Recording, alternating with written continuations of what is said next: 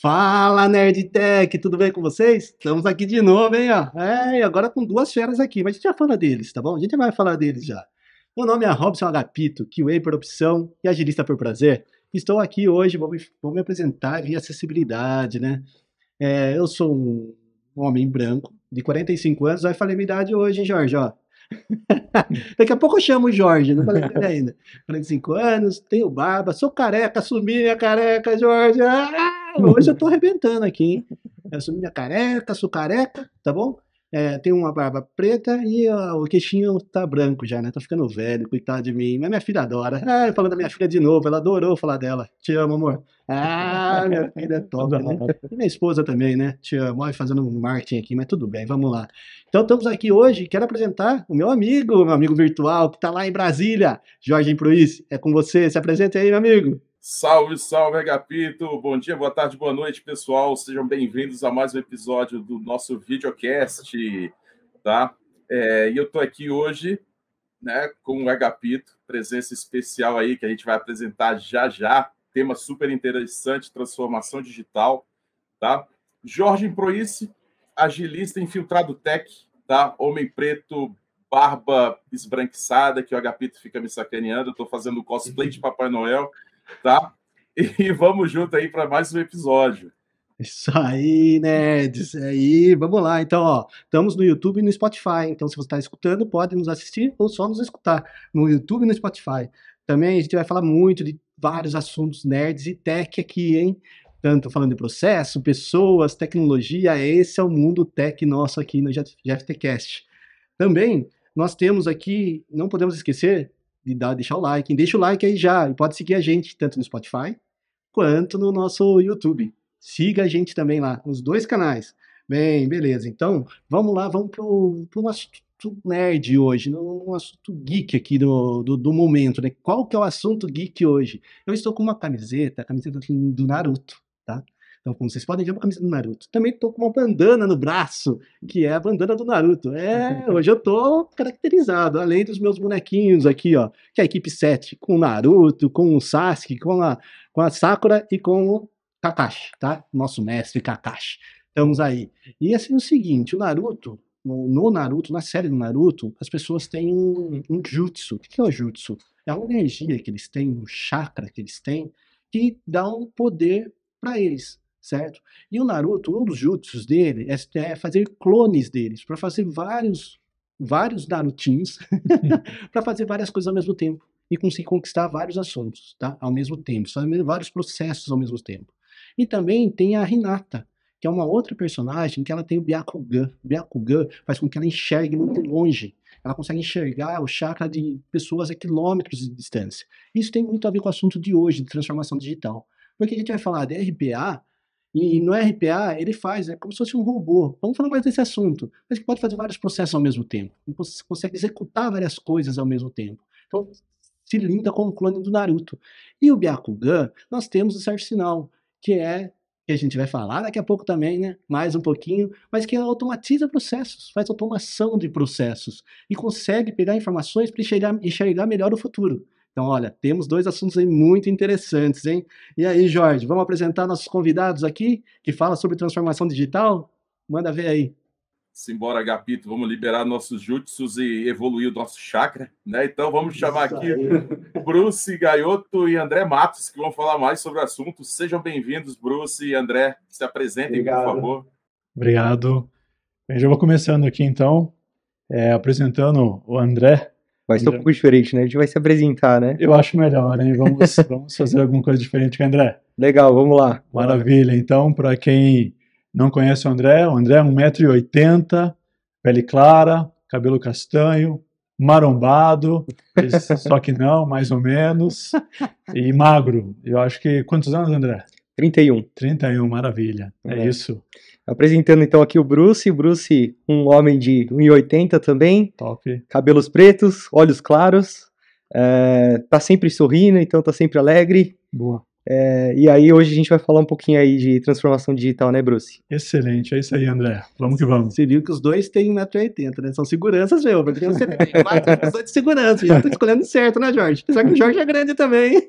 Tem 1,81, HP. Olha lá, olha lá. Ah, ganhou da gente. Segurança, isso. E aí, vamos lá, vamos começar, Gapito? Vamos com tudo pra cima? Vamos lá, manda ver, Jorge. Maravilha. Embora, então. É, Vou fazer a pergunta para o Bruce. Bruce, é, é, o, que, o que seria para uma empresa né, uma transformação digital?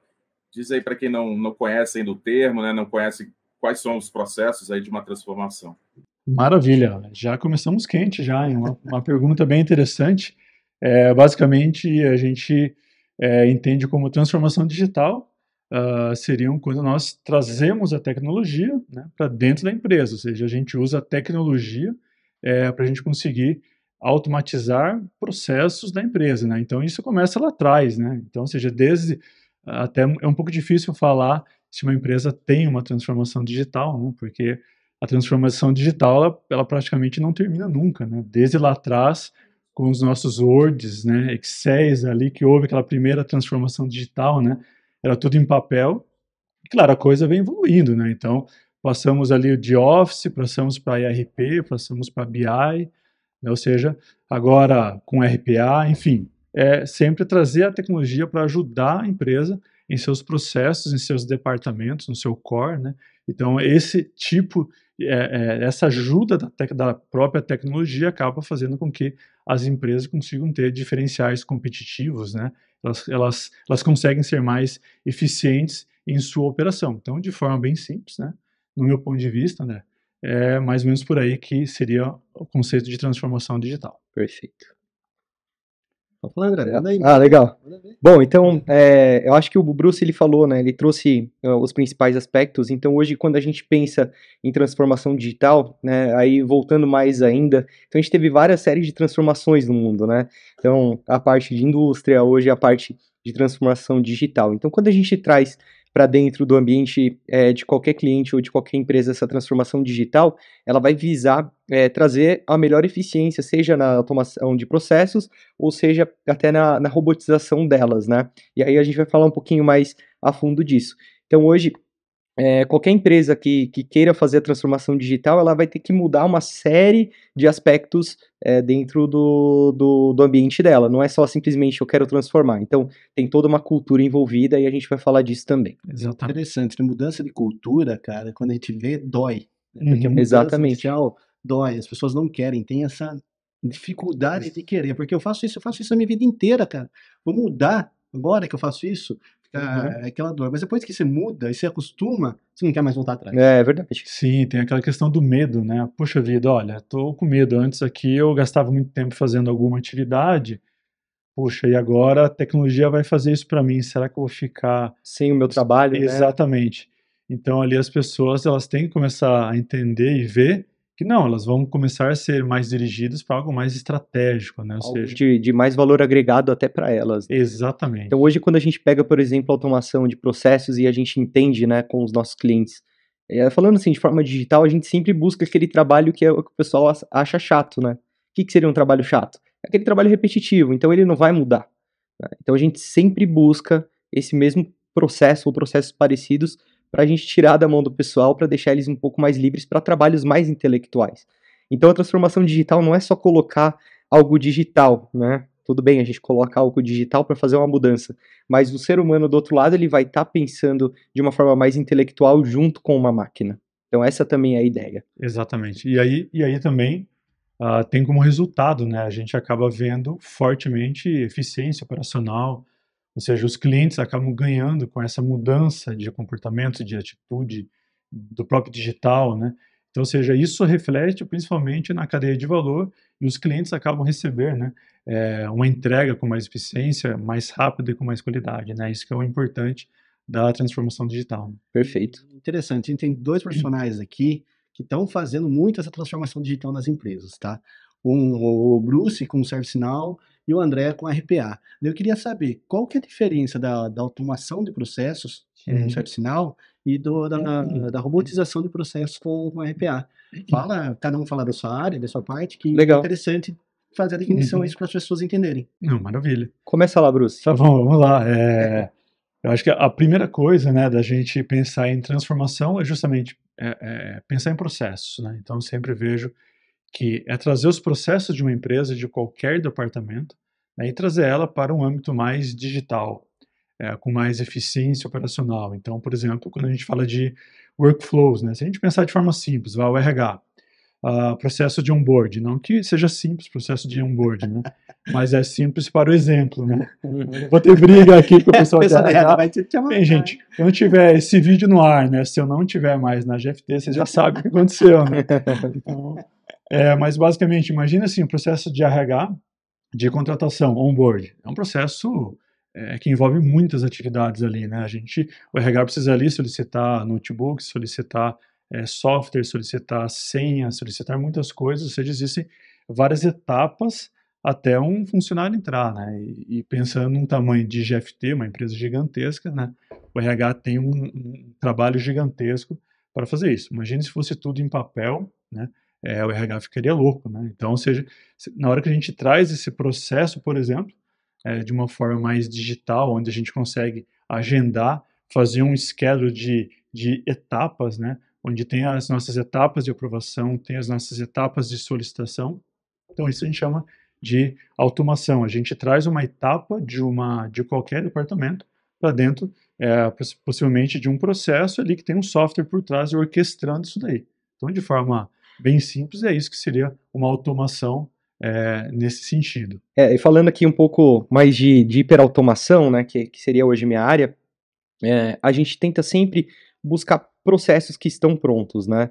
Então, é, diferenciando um pouquinho é, da automação de processos, a gente sempre busca processos hoje que, por algum motivo, eles a, a gente não consegue fazer um investimento muito grande em mudança de software. Então, hoje, se a gente pega, por exemplo, um sistema legado que é muito antigo, que não tem uma mão de obra é, especializada para fazer essa mudança, a gente coloca um robô para executar as tarefas no próprio legado, para a gente não perder essa integração desses dados que hoje o legado já tem. Então a gente não altera o legado e a gente coloca um trabalhador digital para é, fazer todo, toda essa, essa inserção, tanto de dados quanto de tarefas, né, fazer navegação dentro desse, desse legado. Então, é, ele nasce, né, esse processo de robotização, ele nasce da mesma forma com, com que o Bruce. A gente estuda um processo, então a gente normalmente chega numa área qualquer e, e começa a entender qual é o passo a passo, qual que é, é, a necessidade, qual que é a volumetria, para a gente fazer todo um cálculo também é, de retorno em cima é, desse investimento, né, para ver se realmente vale a pena fazer com humano ou com, com um robô. Então, no final do, do, do processo, a gente tem um robô que, que faz a mímica desse, desse documento que a gente colheu desse processo.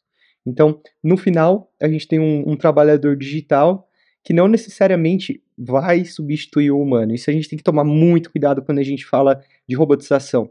É, o medo ainda é grande, né? Mas quando surgiu no passado, as pessoas tinham esse essa trava, né? De como que a gente vai descobrir o processo se a pessoa está achando que vai perder o emprego. E hoje não. A ideia é tirar mesmo esses trabalhos que hoje não tem muito, muito valor agregado e substituir pelo robô. É, basicamente até é, complementando um pouco. Olha eu, olha eu querendo complementar o André em FPA, né, cara?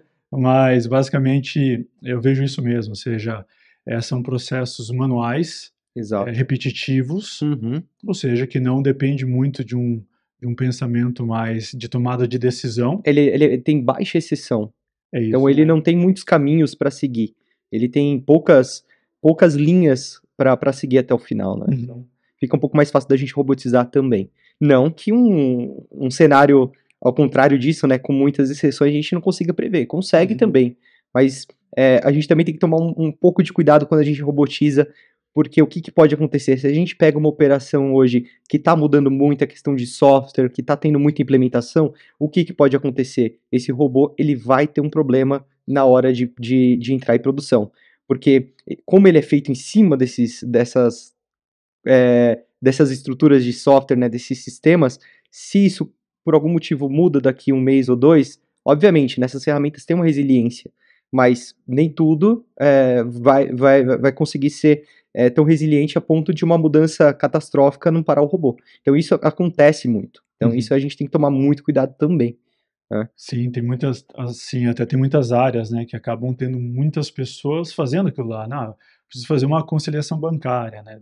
De Isso. acordo com o tamanho ali da empresa, você tem várias pessoas, basicamente, é consultando aqui, verificando aqui, e não sai disso, né? Ou seja, é um trabalho repetitivo, exige, né, é muito esforço braçal que a gente poderia é, seguramente usar uma robotização, né? Ou uma automação. Ou uma, é exatamente um cadastro ali de notas fiscais, né? Tem empresas com volume gigantesco ali que tem departamento só para ficar lançando notas fiscais, mas elas não têm ali um pensamento ah, crítico para uma tomada de decisão. Basicamente, insertar ali as notas no sistema, né? Depois vai acontecer alguma coisa. Então a empresa consegue economizar muito nesse sentido e con- consegue utilizar essa mão de obra para assuntos mais de tomadas de decisão. Então a empresa começa a ficar mais rápida, porque é um robô, né? É extremamente rápido, e ela consegue usar a- as mesmas pessoas para tomarem decisões, e aí ela começa a ficar robusta e, e muitas vezes mais barata. né? É, Interessante, né? Porque, de um lado, o ele ajuda a gente a construir melhor o processo, organizar esse processo, Uhum. certo? Definir pontos de aprovações desse processo. uhum, Já a robotização, ele consegue executar coisas repetitivas, que perfeito, não precisa, que precisa muito manual e que não precisaria de uma pessoa para fazer, perfeito. porque não tem uma tomada de decisão em si. Então, a união dos dois, eu acho que seria uma- a união perfeita, assim. Exato. E, e tem, obvia- obviamente, né? os dois eles acabam se convivendo, tá? Acabam convivendo, automação de processo e robotização. Então tem, pode ter, por exemplo, um processo que o Bruce constrói no Salesforce e de alguma forma a gente não consegue automatizar, né? é, utilizando a, a plataforma. A gente pode colocar um robô. é, o, o Bruce chama esse robô e ele faz esse, esse processo é, de automação. Por quê? Ah, a gente por algum motivo não tem alguma conexão de API, a gente não tem algum, a- a- é, alguma forma melhor de passar pela interface ou acessar um banco de dados. Então a gente pode, é, obviamente, na hora que o, o- a automação do Bruce chega em algum determinado ponto que precisa de uma, de uma ação humana, por esses motivos que eu citei, a gente pode colocar, logicamente, um robô ali. Então essas duas é, partes, elas acabam se, Uhum. elas convivem, né? Então, quando a gente fala um pouco de hiperautomação, a gente tem o BPM, que também é uma, uma ferramenta de automação de processos, e o RPA. Então, a gente faz esses, esses dois convergirem. Da mesma forma que o Salesforce entra também é, como um player bacana nesse ecossistema. Salesforce e ServiceNow também, né? É, Serve sinal, exatamente. Então, por exemplo, até é, ir para um pouco mais de exemplo, né, para a gente entender um pouco essa conversa um pouco nerd aqui, mas a gente estava falando agora há pouco sobre ah, riscos, né, e compliance, né. Então, imagina, hoje é muito, é muito oneroso a gente, qualquer empresa ali, é, buscar, né, a gente tem ali as citações de um LGPD ou de uma ISO, né, então para a gente conseguir ali buscar todas as evidências, verificar se a gente está em compliance, na maioria hoje de forma manual, então é muito complicado. Temos que ir lá mandar um e-mail, pedir para alguém subir alguma evidência em, algum, em alguma pasta, olharmos aquilo lá, ver, ver se aquilo lá funciona ou não, para a gente entender se estamos em compliance ou não. Né? Então, ou seja, a gente pode fazer isso de forma automatizada, né, com, com flows digitais, né? e podemos chegar no ponto de usar a robotização. Então, ou seja, a gente pode fazer praticamente toda essa cadeia de forma automática, sem precisar é, praticamente de nenhuma pessoa ali nesse ecossistema. Então, percebam, né? A gente começa a ter muita eficiência operacional. E adicionando mais um ponto nisso tudo, que é, que é o mais legal, né? Então a gente está falando muito de tomada de decisões. Então, quando a gente pensa de tomada de decisões, normalmente a gente fica um pouco travado em tomar decisões, ou seja, um mais um é dois, né? E se for algo diferente disso, né? Lógico, a gente está falando de contas matemáticas, mas, por exemplo, uma tomada de crédito, né? Se a gente pega um- uma tomada de crédito de um banco. Então, hoje, é, normalmente tem. Vamos pensar que não é mais assim, tá? Mas antigamente o pessoal pegava a ficha do Bruce, olhava, ah, o Bruce ele tem carro, ele tem casa, ele tem. é, quanto que ele tem de dinheiro no banco? Ele é um cara que gasta muito, que gasta pouco. Então, essa análise era feita por um analista e falava assim: olha, o Bruce pode pegar crédito aqui com a Uhum. gente. Hoje, é, a gente pode utilizar a inteligência artificial é, como um exemplo, né, Uhum. de- dessas tomadas de decisão, a gente pode utilizar ainda a inteligência artificial para complementar essa automação e essa robotização. Então a gente não fica só travado em regras de negócio. Dependendo do caso, a gente ainda consegue utilizar a inteligência artificial para tomar algumas decisões de forma é, automática. Uhum. né? Então é, é bem legal. Então a gente não fica só é, em, em procedimentos armazenados, né, como a gente chama. Então sempre faça esse cálculo se, se houver esse tipo de. Então a gente pode colocar um, um- uma inteligência artificial para fazer isso. Então é bem, é bem bacana. Tá? Perfeito, Legal. André. André e Bruce, vocês trouxeram pontos bem relevantes aí à discussão. Eu queria entender de vocês se vocês consideram que existe alguma mudança drástica né, ao- aos times de desenvolvimento dentro desse processo de transformação. Perfeito. Bom, vou começar. Então, quando a gente fala de RPA, a gente tem hoje a metodologia low code. Então, sim, tá? Tem um impacto bastante grande. Então, quando a gente olhava o desenvolvimento de software no passado, é, a gente era, a gente utilizava muito é, códigos como, por exemplo, VB, C Sharp, né? É, então, essas tecnologias a gente passava muito tempo codando, né? Então, lógico, o Google ajudava bastante a gente com coisas prontas, né? É, mas a gente é, tinha um tempo um pouco maior da gente entender o que cada linha de código faz. O low code ele já traz algumas atividades compiladas. Então, por exemplo, conexão a banco de dados, é, inspeção de elementos, tudo isso já está compilado em, em códigos em que você só passa alguns parâmetros, Jorge, pro, pro, pro, pro RPA. Então a gente perde muito menos tempo. Então, qual que é a vantagem disso, né, para os times de desenvolvimento? É, e para a gente, para o cliente, para todos, né? A gente tem um tempo de desenvolvimento desses robôs bem mais reduzido. Então, antes, quando você levava, sei lá, é, seis meses para fazer uma, uma automação em hard code, pensando em RPA, hoje, em média de um a três meses, a gente consegue ter um robô, dependendo da, da, da complexidade dele, né? É, entregue sem problema nenhum, é utilizando várias ferramentas, UiPath, Automation IBM RPA. Então essas ferramentas, todas elas têm o low code, mas são baseadas em tecnologias mais antigas, VBNet, C Sharp. Então todas elas normalmente têm essa base por trás. Uhum. Então, como os códigos já estão compilados, tem uma comunidade muito grande que já disponibiliza algumas coisas dentro é, dessas livrarias para a gente poder consumir de forma mais rápida. Então, para o desenvolvedor é muito bom, porque ele vai facilitar a vida, né? Então, muito mais rápido para ele desenvolver, e ele já tem alguns elementos que ele puxa um pouco mais rápido, treinamento muito mais rápido também.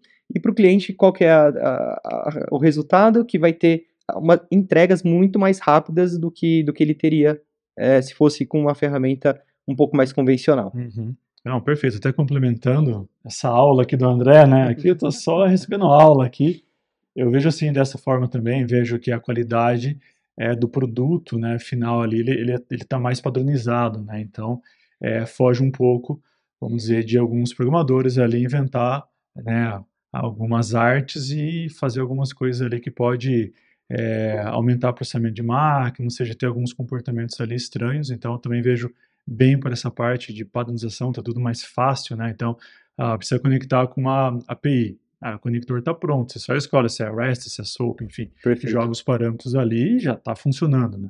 É, vejo também por outro lado, né, independente de, da ferramenta de low code também, né, o processo de DevOps, de forma padrão, ele já é um processo de transformação digital, né? Ou seja, você tem vários componentes tecnológicos facilitando a vida ali do, do próprio assim, programador que não esteja na ferramenta low code, né? Low code é muito bom, eu vejo também, porque não se exige uma capacidade muito forte do programador, né? Então, seja um programador até com menos experiência já consegue sair do outro lado, né? Então, isso facilita. A gente não precisa de um programador ali com 10 anos de assim, experiência para subir uma, um REST, um SOAP, né? Nem sei ainda se ainda existe SOAP, né? Mas subir para mais um REST, né? Um programador ali com, com menos ah, assim, experiência mesmo, né? Alguém com mais, que seja mais novo. Agora, por outro lado, o DevOps, né? Eu vejo também que a gente consegue inserir em toda a cadeia de desenvolvimento até implantação, né? Várias ferramentas ali, como ferramentas de segurança, né? Ou seja, já, já passa aquele scanner no próprio código para ver se tem algum problema de código, de, padroniz- de padronização O time de QA também, né? Entra muito forte, jogando Aí teste. sim, aí sim, É, ó, time de TA. QA, QA, tamo aí. Exatamente, não tem como subir nada em produção, né? Sem, sem avaliar a qualidade. Então, ou seja, a gente vai plugando essas camadas, é, é, podemos chegar a ponto, né? De não precisar nem de nenhuma, de nenhuma interação é, humana, né? Se a gente tiver ali tudo em microserviços, onde nosso desenvolvimento não impacta outras coisas, né? Simplesmente com uma cadeia totalmente é, digital, a gente consegue fazer um, um deploy sem, sem ninguém fazer nada. Então, no- Perfeito. No, Service Sinal tem a parte de desenvolvimento também. Tem também. Tem, e é também, é, é- é, como ele falou, low code ou não? É, o service sinal inteiro é low code, então isso acaba ajudando também, né? Ou seja, ah, preciso fazer uma aplicação. Puxa, o service sinal ali, ele já vai estar com a plataforma na cloud do service sinal. Então, puxa, eu não preciso, eu como cliente não preciso ir lá correr atrás de uma de uma cloud. A cloud já está pronta, Pro RPA também, Bruce. para RPA também, né? Também. Então já tem a cloud pronta, já tem a plataforma no ar, já tem todo o esquema de autenticação pronta, né? ou seja, o pessoal já está fazendo um single é, sign-on, então não precisa fazer nada. Ah, puxa, beleza, preciso fazer uma telinha qualquer, acessar uma API com SAP. A API geralmente ou ela está 100% pronta no Now, com os nossos spokes, se não estiver pronta, tem um Integration Hub que já, já deixa a engine pronta. Então, sim, ah, vamos lá, né, fazer três integrações com o ServiceNow e mostrar numa tela, a gente pode fazer isso, pode fazer isso em uma semana, né? Ou seja, já está pronto, a arquitetura pronta, cloud pronto, com segurança da ServiceNow pronta, com a parte de autenticação pronta. Então, imagine se a gente fosse fazer do zero isso em Java, em .NET, a gente teria que montar isso daí. Não tem problema, Exatamente. porque vai mais tempo, né? E, e você falou, acho que um ponto muito importante, né, Bruce? É a padronização, né? Então, esses códigos eles acabam sendo muito padronizados, né? Então, a, a parte de sustentação também, que é, que é uma parte muito importante, né? é- ela acaba sofrendo menos com, com, com o low code. Então, como o código ele vai acabar sendo mais padronizado, a gente vai ter menos problema também para sustentar todas essas ferramentas, seja RPA, robotização ou ServiceNow. Exatamente. É mais fácil, né, de dar manutenção ali, né? Muitas vezes você não tem que ficar olhando aqueles códigos né, Gigantescos. gigantescos, né, ninja, que você olha e fala, hum, não faço ideia o que é esse código. Mas é possível fazer o hard code deles também? Dos dois lados? Se eu precisar, tem alguma coisa muito específica que não dá, mas eu sei que com a linguagem ali direta eu conseguiria. É possível fazer. É possível. Então, hoje, quando a gente olha, por exemplo, para as livrarias né, da, da própria.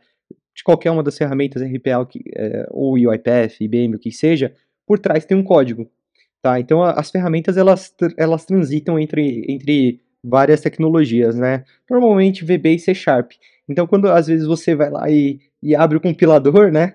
Você, você tira, compila ali, você vê códigos de VB por trás. Que é, é, exatamente. Então, é, são métodos, né? Que a gente antigamente colocava como objetos e métodos que a gente chama é, isso daí dentro desses códigos.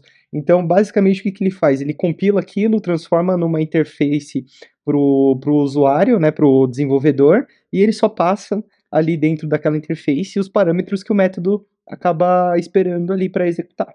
Então, É, O, próprio ServiceNow também usa, acaba usando JavaScript, né? Quem não conhece JavaScript, né? Todo mundo conhece, né?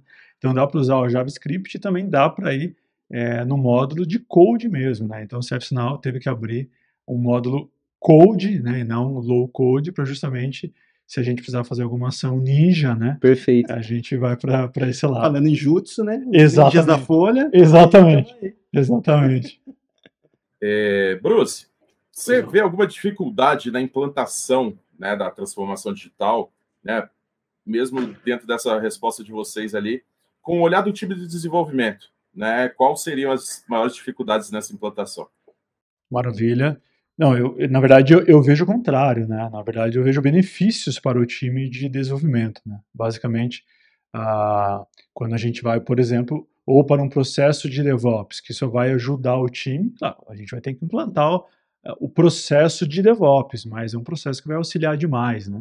Então, eu vejo como é, um processo de DevOps uma grande ajuda, e, um- um- e indo para ferramentas de low code também, né? Ou seja, times menos experientes conseguem sair do outro lado, né? É, então, para mim, só facilita. A gente não precisa ter times extremamente seniors, né? Então, seja um programador com uma experiência, sei, de um, dois anos ali, ele já sai do outro lado muito facilmente com ferramentas assim low code. Então, para mim, ele tem um facilitador do que um dificultador. Não sei se o André. Eu vou fazer um contraponto, então. Boa! Legal? Então, assim, eu vejo algumas dificuldades ainda, tá? A transformação digital, ela não é só isso que a gente está falando, né? Ela vai muito mais além.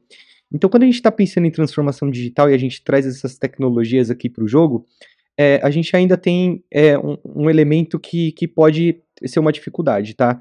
Então, é, o cliente, o que, que o cliente precisa ter é, para que ele realmente faça a transformação digital, Jorge?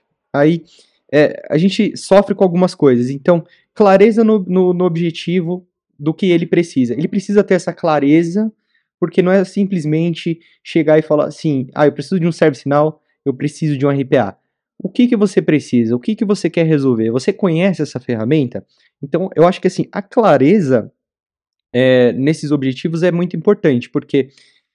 tendo essa clareza, ele vai conseguir indicar quem são os principais usuários, quem são os principais processos, o que realmente dá para ser ou não é, trabalhado aqui nessa transformação digital. E obviamente que, que isso também vem a mudança de cultura do cliente. O cliente precisa estar tá muito bem é, é, inserido nessa transformação digital e mudar a cultura não só dele, né, mas assim da, da, companhia como um todo. Então, pessoal, hoje, ok, a gente faz isso aqui de forma manual, mas a gente, a gente precisa mudar. Como que a gente vai mudar? Com esses e esses artifícios aqui, né? Seja é, RPA, BPM, inteligência artificial, service sinal, o que quer que seja. Então, é, essa é, eu, eu enxergo que seja, que seja a maior dificuldade. Olhando pela, pelos pontos positivos, eu concordo plenamente com você. O low code hoje vem para facilitar em diversos pontos que a gente já falou aqui, né? Sim. É, até acho que tem alguns outros que a gente não citou, né? É, acho que a gente já viu muito aqueles softwares desenvolvidos. Ah, desenvolveu, o software ficou, né? Então, sei lá, quantas vezes eu já não vi software de gestão de projeto? Né? Puxa, desenvolver em qualquer linguagem ali, só tinha o project, né, fazendo gestão de cronograma, mas a gente tinha que fazer gestão de tantas outras áreas. Isso. Então, vem alguém lá para desenvolver um sistema de gestão de projeto. Maravilha, chegou um dia que o ágil chegou. E aí, como faz? O cara vai ter que programar de novo né? Ou pelo menos mais uma aba desse desenvolvimento para colocar, né? Colocar o Kanban, colocar o Scrum, enfim, colocar o ágil. Se a gente tivesse, por exemplo, nesse momento uma ferramenta low code de gestão de projeto, por exemplo, chegou o ágil, automaticamente o fornecedor já atualizou a plataforma. Então também ganha nesse sentido, né? O time não tem que ficar o tempo todo atualizando o software é, para desenvolvimento. A ferramenta ela já vem atualizada. Perfeito. Então o cliente ganha muito com isso. O Agapito ficou super feliz. Agora a gente falou dele, né, Agapito? então, né, cara, vamos lá. É...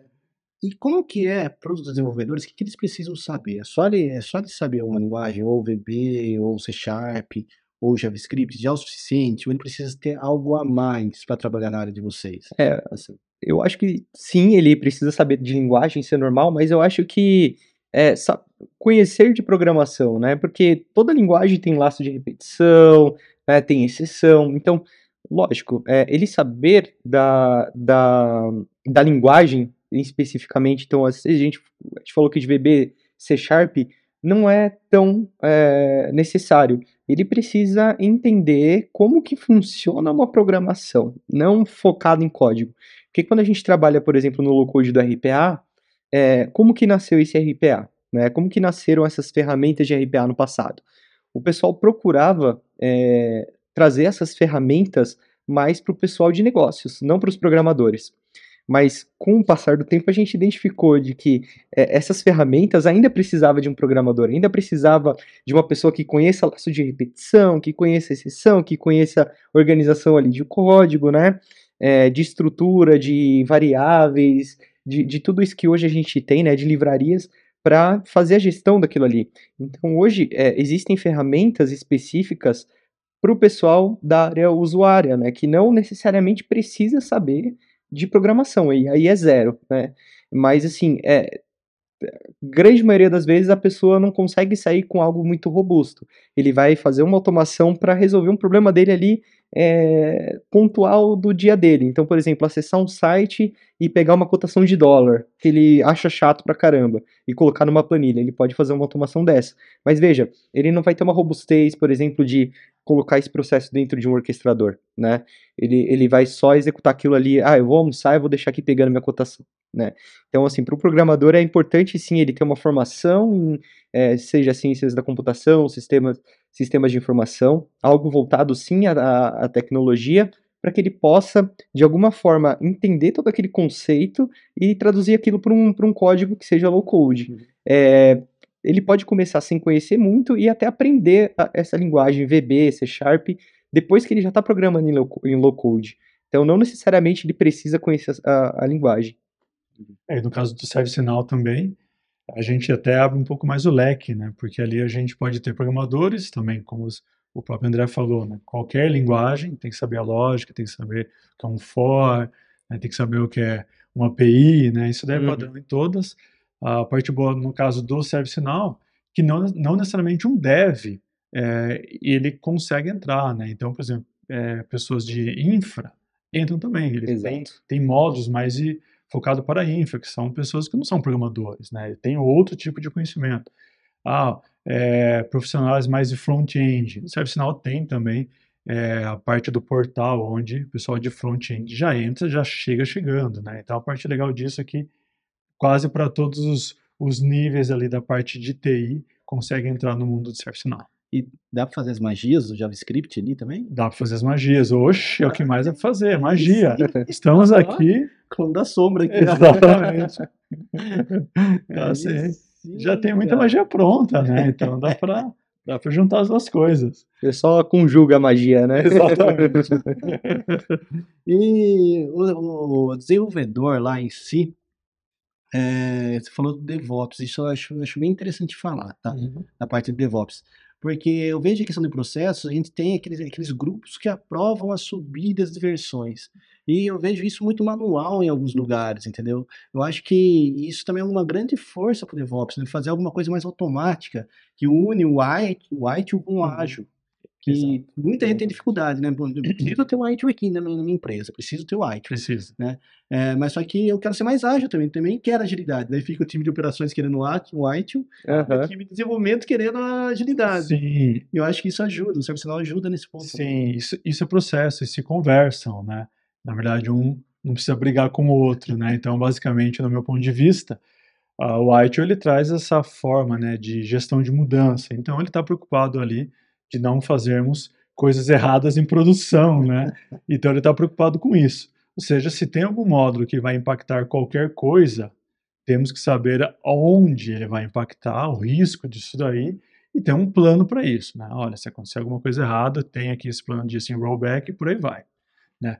Mas o ITIL ele não trava você na questão de vamos partir para microserviços, né? Separar é, dependências entre eles e um abraço, eu consigo fazer deploys automáticos, eu não preciso fazer essas reuniões de CAB, de aprovação de essa mudança, então faz de forma automática com o ITIL, né? O ITIL só vem para tentar defender um risco de uma subida e prejudicar um monte de outras coisas. É, hoje as ferramentas elas também já vêm bem preparadas para isso, né, Agapito? Então, quando a gente olha para os RPAs, normalmente a gente tem um centro de controle desses RPAs que já faz todo esse controle de subida de, de versão. Então, se por algum motivo falhar ou der algum problema, a gente consegue retornar na versão anterior. Mas, assim, é, quando a gente fala de RPA, a gente, em, em algumas vezes, a gente não tem uma preocupação é, tão grande, é, não na, na, questão de versão, né, mas, mas assim, né, a gente não tem uma preocupação tão grande com a. É, com, com como a gente. É, o, é, o RPA está tá atuando dentro daquele sistema.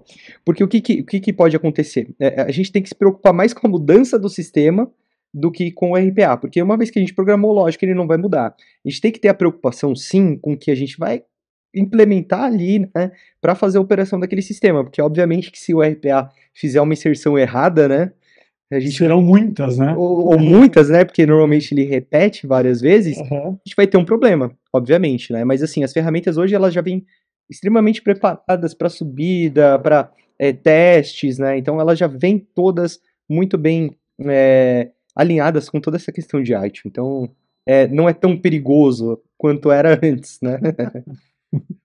Muito bom. Como que faz a questão de testes aí, cara? Como que eu testo um RPA?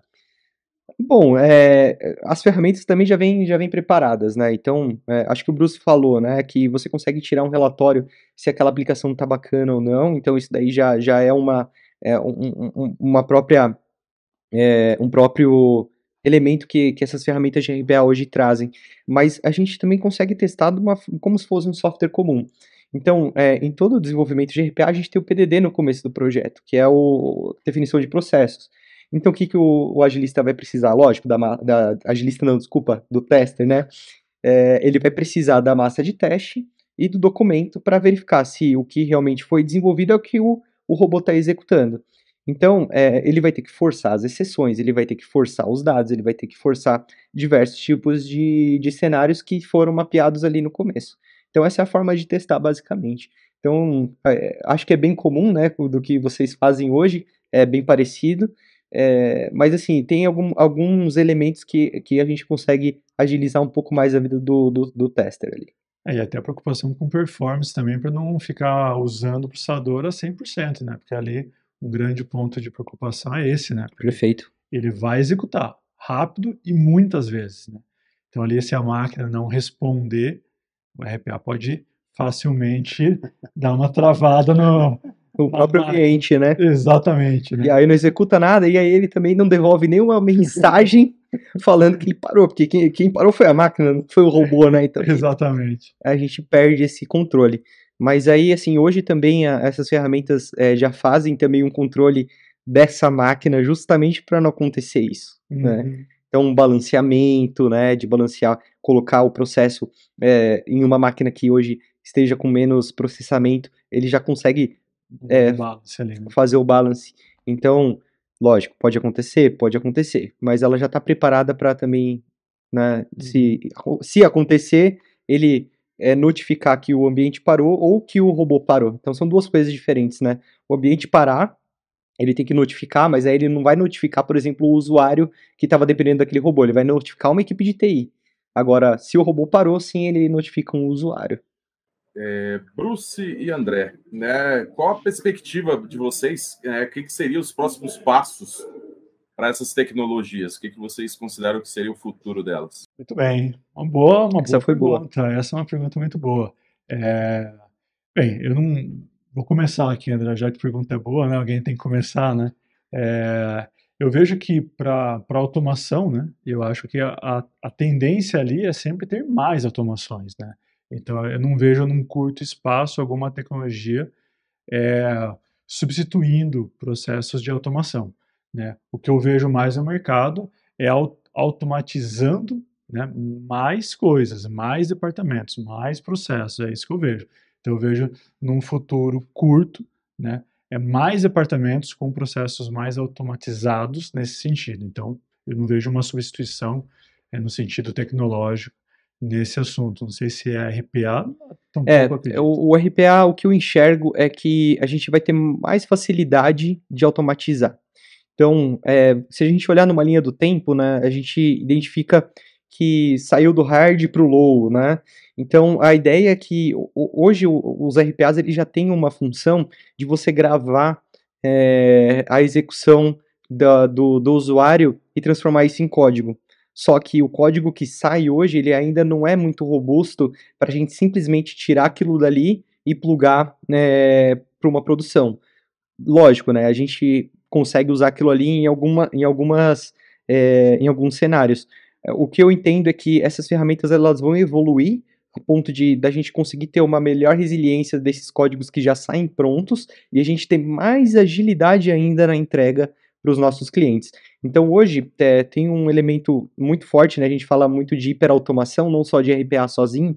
Então o, o último elemento, né, de quando a gente fala disso é a inteligência artificial. Então, de alguma forma, essa inteligência artificial ela vai contribuir muito mais para esses processos, de uma forma a criar uma rede de automações em que a gente consiga plugar isso de uma forma um pouco mais modularizada.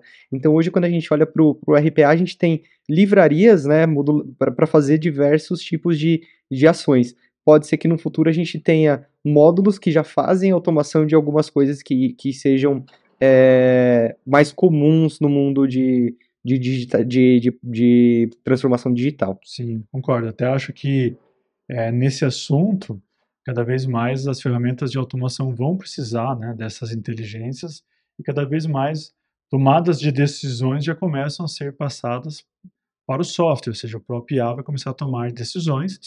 Né, então vai ficar cada vez mais é, para o ser humano tomar as decisões mais difíceis ou mais estratégicas. Né? Então, o que hoje praticamente não temos decisões nas ferramentas, né? É, muito em breve, não, muito em breve as ferramentas pelo menos vão, vai ter um primeiro passo de indicar as decisões e um segundo passo, com toda certeza, já vai tomando decisões relativamente fáceis. Né? Isso aí. E para quem quer começar nessa área, para quem quer começar a trabalhar com serviço sinal, o que, que ele precisa fazer, cara? O que, que, ele, o que, que ele precisa estudar? O que, que ele procura? Maravilha. E depois vai arrepiar, né? Maravilha, maravilha. Serviço sinal tá fácil, tá, ó, tá chuchuzinho.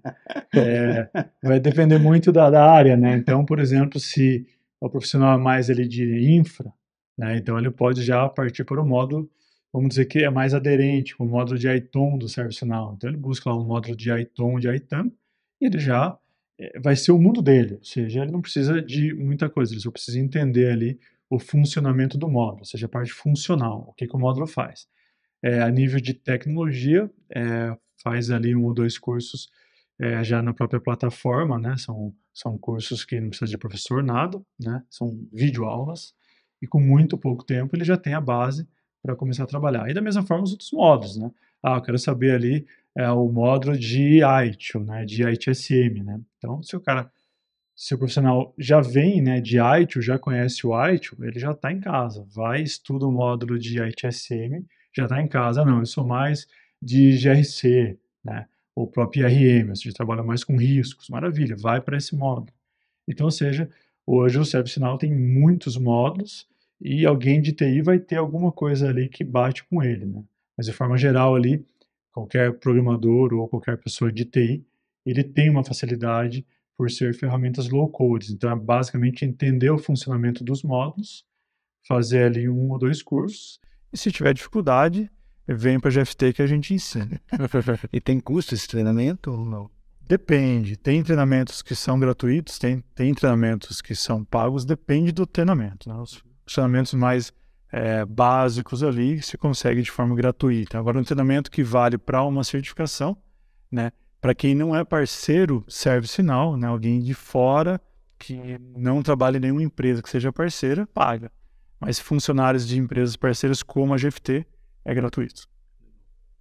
Bom, então pensando em RPA, acho que a primeira coisa são os cursos, né, que a gente já falou, ciência da computação, né, voltados a, a e lógico, é, tenho pessoas da minha equipe que não fizeram né, cursos de, de, de voltado à tecnologia, mas ele tem que ter pelo menos uma base ali de programação, né, entender, igual o Bruce falou, for, repetição, etc, etc, etc, tudo aquilo que a gente já sabe. É, e assim, todas as tecnologias que a gente trabalha hoje, elas têm uma, uma academy.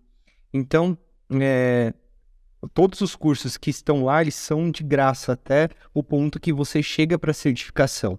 Alguma delas é, tem a certificação de forma gratuita, então é, qualquer usuário pode entrar, se cadastra, é, o conteúdo programático já fica todo disponível no, na plataforma, ele faz por ali, é avaliado por ali, não precisa de um professor, é, e no final ele pega ali o seu diploma. É, e algumas outras é, ele consegue fazer o treinamento até o final e o diploma, em alguns casos, ele é pago. Nesse meio do caminho, a gente tem algumas trilhas que é, conferem né, para o pessoal é, alguns, algumas chancelas. Então, por exemplo, a UiPath Developer, né, que, que ele, ele ganha um, um carimbo de que ele está pronto, mas não necessariamente ele é certificado para ser desenvolvedor. Né? A certificação é um plus. Então, ele pode fazer toda a trilha, pô, eu tô sem, tô sem grana. Faz toda a trilha, é, vai pro mercado que provavelmente é, alguém em algum momento vai pedir para você, olha, você precisa se certificar nessa ferramenta. Então, hoje elas, a, a, grande maioria das ferramentas é paga, e aí, no mesmo regime que o Bruce falou, é, se não for parceiro, você acaba pagando e, em alguns, alguns casos, por- pela parceria, a gente consegue é, essas certificações de forma grátis. Tá fácil, hein? Tá fácil. Tá fácil. André, é, queria te ouvir qual área normalmente é responsável né, por buscar essa implementação, a implementação destas ferramentas. Bom, não, não existe em específico um- uma área, tá? Existem pessoas que precisam de automação e de robotização. Então, hoje não tem uma área específica que procura a gente para fazer essas robotizações. É, normalmente as pessoas chegam, ah, os clientes chegam com uma demanda de estou com muito trabalho manual, estou com é, muita gente trabalhando em hora extra, eu não consigo cumprir alguns prazos, e aí a gente faz uma análise é, desses processos para virar um robô, uma automação, no caso do, do Bruce. Então, é, lógico, tem áreas que sofrem mais, né? A gente consegue hoje ter uma, uma noção de áreas hoje que, que sofrem mais para conseguir uma, uma, uma automatização, uma robotização, mas em específico a gente não tem uma área que, que pede mais, tá? Quando vem a pessoa, é a pessoa de tecnologia que vem atrás do, da RPA ou é a pessoa de negócio que vem? Bom ponto. Tem, tem os dois lados, tá? É, normalmente é, chega para uma. é, Como que chega, né, pra, pra gente? A grande maioria das vezes, a- a- os negócios da, da, da empresa reclamam pro pessoal de TI, falam assim: olha, a gente tem uma grande demanda aqui hoje, a gente tem muito trabalho manual, o que que a gente faz? Aí, é, essas pessoas de TI nos procuram, a grande maioria das vezes. Tem casos em que é, o pessoal de negócio chega na gente também, apresentam os casos, mas é, isso foi um- uma pergunta bem legal, porque é, em RPA e hiperautomação a gente tem que sempre ter o pessoal de TI envolvido nesse processo. Porque apesar da gente estar atendendo as pessoas de negócio, é, essa, essa é uma aplicação de, de, de tecnologia, vai ter que ser sustentada, vai ter que seguir um ITIL, vai ter que ter toda é, um- uma padronização para ser sustentado, para ter um ciclo de vida é, bom dentro dessa empresa. Então, apesar de- de- da grande maioria das vezes a TI é, pedir para a gente, sempre tem uma área de negócios atrás. É então, é, é sempre uma coisa ligada à outra. É, E até é interessante também para o programador, né, que está nessa área, porque imagina, né? Ele chega com uma demanda de uma empresa, tem lá 40 pessoas cadastrando nota fiscal, né, mês inteiro ali, ah, cadastrando. Aí o programador de RPA vai lá, desenvolve o RPA e simplesmente da noite para o dia não precisa mais daquelas 40 pessoas. Então imagine vocês que interessante que é para o programador, né? Todos aqui fomos ou somos, né? é uma delícia você implantar isso daí, porque você vê ali o resultado prático na hora. De repente você fala, nossa, consegui fazer um trabalho aqui de 40 pessoas, né? Todos os dias. Então, isso é, é muito. tem muita satisfação quando você entrega um trabalho desse. Tem muito valor agregado, né? Ou seja, é, de acordo com o tipo de projeto ali, se o programador estiver fazendo de forma autônoma ali sozinho e vendendo, né? De acordo com o tipo de negociação, ele pode ganhar muito dinheiro nessa, porque olha a economia que ele está tendo de forma operacional e de forma simples, né? Então eu acho bem interessante essa nesse sentido. né? E aí é aquilo, não quer dizer que vai roubar emprego das pessoas. Exatamente, pessoal. É claro aqui, né? realocar. Isso aí. Vamos pegar e colocar as pessoas nos lugares certos, né? Pensando. É, porque acho que é legal você também trazer esse ponto de, de, de não tirar as pessoas, porque o que que acontece, né? Digamos que a gente tem um caso de que o pessoal, ah, vamos tirar as 10 pessoas. E se por algum, sei lá, motivo, a gente tem um problema nas máquinas que estão alocadas aqueles robôs? Quem que é o plano B desse, quem que é o plano de contingência dessa robotização? Então, é muito importante a gente não ter o desligamento dessas pessoas, né? Porque de alguma forma ou outra a gente vai ter um manual do processo e tudo mais, né? Quando a gente faz o PDD, mas a gente precisa dessas pessoas e em alguns momentos, seja para testar, seja para entender se aquele processo ele precisa ser mudado, se ele precisa de uma de uma melhoria. Então, é, E até a massa de dados. Né? a massa de dados, perfeito. É ali que tem, tem inteligência. Ah, ima- imagina só se eu mando as- todas essas pessoas embora. E aí, no outro dia, a gente precisa de uma melhoria. Eu chamo quem? Exatamente.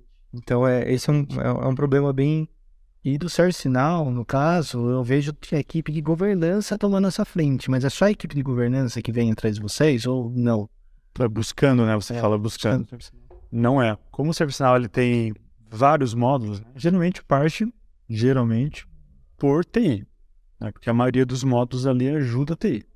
né? Então, você tem ali um módulo de, de ITSM, um módulo de gestão de projeto, um módulo de gestão de, de infra, enfim, tem várias coisas ali focadas na TI. Então, geralmente o CIO ali é a pessoa bastante interessada, ele quer pegar a melhor ferramenta de mercado, ele vem para o ServiceNow, né? Então, de certa forma, é, tem essa busca pelos CIOs, mas não necessariamente. Então, é, quando tem áreas, é, por exemplo, de, de risco que nós estávamos comentando aqui agora, é a área de risco que vem, não é a área de assim, TI. ServiceNow tem módulo para RH, então módulo de RH que vem atrás. Então, módulo de legal, enfim, tem vários módulos de insurance, né? É, então, seja, é módulo bancário, enfim, tem muitos módulos, não necessariamente na parte de TI, que buscam o ServiceNow. É, então acho que levando ali o que o Jorge perguntou da questão das áreas, o seu tem muito mais fit com áreas, né? Sim. ah, o ServiceNow do que o RPA. Eu resolvo qualquer área, você resolve, em alguns casos, até tem módulos específicos para algumas, né? Exatamente, é mais direcionados, né? Ou seja, ele já vem pronto, por exemplo, o módulo de RH, ele já vem pronto o processo de onboard, offboard, seja, a gente não precisa cadastrar esse processo, implementar num workflow, ele já tem pronto. Legal, essa é a parte boa. Eu vejo que do ServiceNow, o que eu gosto bastante é isso. A gente tem ferramentas, independente do que está pronto ou não, ferramentas que a gente consegue facilmente trazer essa transformação digital. Puxa, eu estou num departamento X aqui, fazendo meu controle em planilhas, mandando para não sei quem, pedindo aprovação. Maravilhoso. Traz para o ServiceNow, a gente cria um workflow, já virou automático isso daí, né? Já virou um processo digital, já virou uma transformação digital. Sim. E para fechar aqui, para fechar um assunto, um assunto mais técnico agora. Como que é versionar esse código, cara? Eu tô lá, tô pensando nisso, como é versionar o código que esses caras desenvolvem, é isso, tudo low code. Não, tem, tem. Essa é a parte legal, pelo menos ah, essas ferramentas low codes, elas têm essa, essa particularidade, né? Ou seja, você consegue, é tudo que é feito é versionado dentro da própria ferramenta. Exatamente. né? Você não precisa nem de um GitHub, nada disso. E é muito fácil você voltar à versão. né? Você já tem isso nativo na ferramenta. Muitas vezes você precisa até passar por um fluxo de aprovação. né? Você não faz qualquer coisa ali do nada, vai ter que aprovar. Isso aí. Né? Então você tem tanto aprovação que te dá uma segurança. Olha, você pode fazer isso, mas você, não, você, você- vai ter que ser aprovado. E você tem um histórico ali de tudo que foi feito. Então, muito facilmente você consegue fazer uma volta de assim, versão. Para isso, as- essas ferramentas eu vejo são bem profissionais. É, a gente ainda pode plugar no GitHub também, funciona da mesma forma. No final do dia tem um código por trás, né, Gavita? Então a gente consegue plugar ali no GitHub e, e- e ele tá bem até preparado. Não só GitHub, né? Tem outras ferramentas. A gente tá falando de GitHub aqui, mas a gente pode ir atrás de qualquer outra ferramenta que faça esse versionamento e plugar ali, não tem problema nenhum. Mas, igual o Bruce falou, a gente também tem o versionamento da própria ferramenta. Então a gente não, a gente não precisa é, se preocupar tanto com isso, né? Lógico. Em alguns casos a gente barra a pessoa de, de trazer uma versão nova e a gente tem todo um fluxo de aprovação. Cara, esse assunto, vocês vão ter que fazer podcast separado pra nós também, né? Pode ter certeza. Com certeza. Não tenho dúvida, porque tem muito assunto aqui pra falar. Ó, amor pros nossos diretores aqui, ó. Não tem mais podcast, não, nem podcast, videocast, né? Aí, ó, todo mundo aí. Bem, muito obrigado. Esse assunto é interessantíssimo, mas nosso tempo tá chegando ao final. Muito obrigado pela presença de vocês dois, obrigado. Foi? Nossa, é ótimo. Quero que vocês coloquem as considerações finais de vocês aqui para que a gente possa já encaixar outros videocasts com vocês, hein? Maravilha. Não, na minha parte, só agradecer aí a GFT, essa, essa iniciativa, né? Muito bom falar, trazer, compartilhar é, essas áreas, né? São áreas que pessoas podem vir, né? Muitas vezes ali o profissional está em dúvida, puxa, para onde que eu vou? Tô achando Java aqui meio difícil, não sei o quê. Ou seja, são oportunidades ali que a gente consegue trazer para o mercado de TI, opções, né? Que necessita-se muito, ou seja, tem um mercado forte buscando profissionais, né? E são é, tecnologias é, fáceis e poderosas. Então, da minha parte, agradecer a GFT, a vocês aí por dar esse espaço. Obrigado. Agapito, obrigado, muito obrigado aí pelo, pelo nosso papo. Acho que também agradecer a todos que, que, que estiveram até aqui com a gente, tá? É, para ter todo. É, para ouvir todo esse papo. Obrigado, Bruce, também. Acho que foi bem bacana estar aqui discutindo hoje com vocês. Hoje a gente tem é, vários planos de carreira aqui dentro da GFT, né? Um deles também é o, é o de hiperautomação. É, eu me disponibilizo para quem quiser me procurar no LinkedIn, bater um papo, é, trocar ideia. Então, pode me procurar por lá, que eu tô. É, adoro trocar ideia sobre, sobre esse assunto, tá? E, e também é, agradecer a GFT né, pra, por, por esse espaço. Acho que é bem legal para a gente poder deixar os nossos talentos aí a par do que a gente está fazendo aqui, né? Com certeza. Obrigado, pessoal. É, estamos chegando ao final aqui. O Jorge vai ter algumas dicas para vocês ainda aí. Tem algumas coisinhas que ele quer falar aí, né, Jorge? Manda ver aí. Isso aí, Agapito. Gostaria de agradecer aos nossos convidados, né? O André e o Bruce aí pela aula que deram aí sobre transformação digital. Né? Pessoal, siga a gente no Facebook, no Instagram, no Twitter, no LinkedIn, blog GFT. Fiquem ligados nas vagas se vocês querem trabalhar com pessoas fantásticas como Agapito, Bruce e André. Tá? Fiquem ligados nas nossas vagas, temos várias vagas aí. Não sei o número atualmente, Agapito, você sabe o número? Ah, não sei também, mas são várias. tá no nosso site, né? Tá no nosso site, segue a gente lá. É, fica ligado também no videocast do nosso presida Bonopani, tá? É, Top! Coraçãozinho Bono. É, e, pessoal, é, segue a gente no, no, no YouTube, ativa o sininho, tá? E deixa o feedback lá nos comentários se gostou, se está gostando do novo modelo aí. Tá, pessoal? Grande abraço. Até o próximo mês. Valeu, Agapito, pela parceria. Valeu, Jorge. Júlio Tamo da Sombra Obrigado, aqui, ó. Júlio treina Agapito, tá vendo aí, produção? Treina Agapito aqui, ó. Opa! Grande abraço. Valeu, pessoal. Valeu. Até mais. Uhul!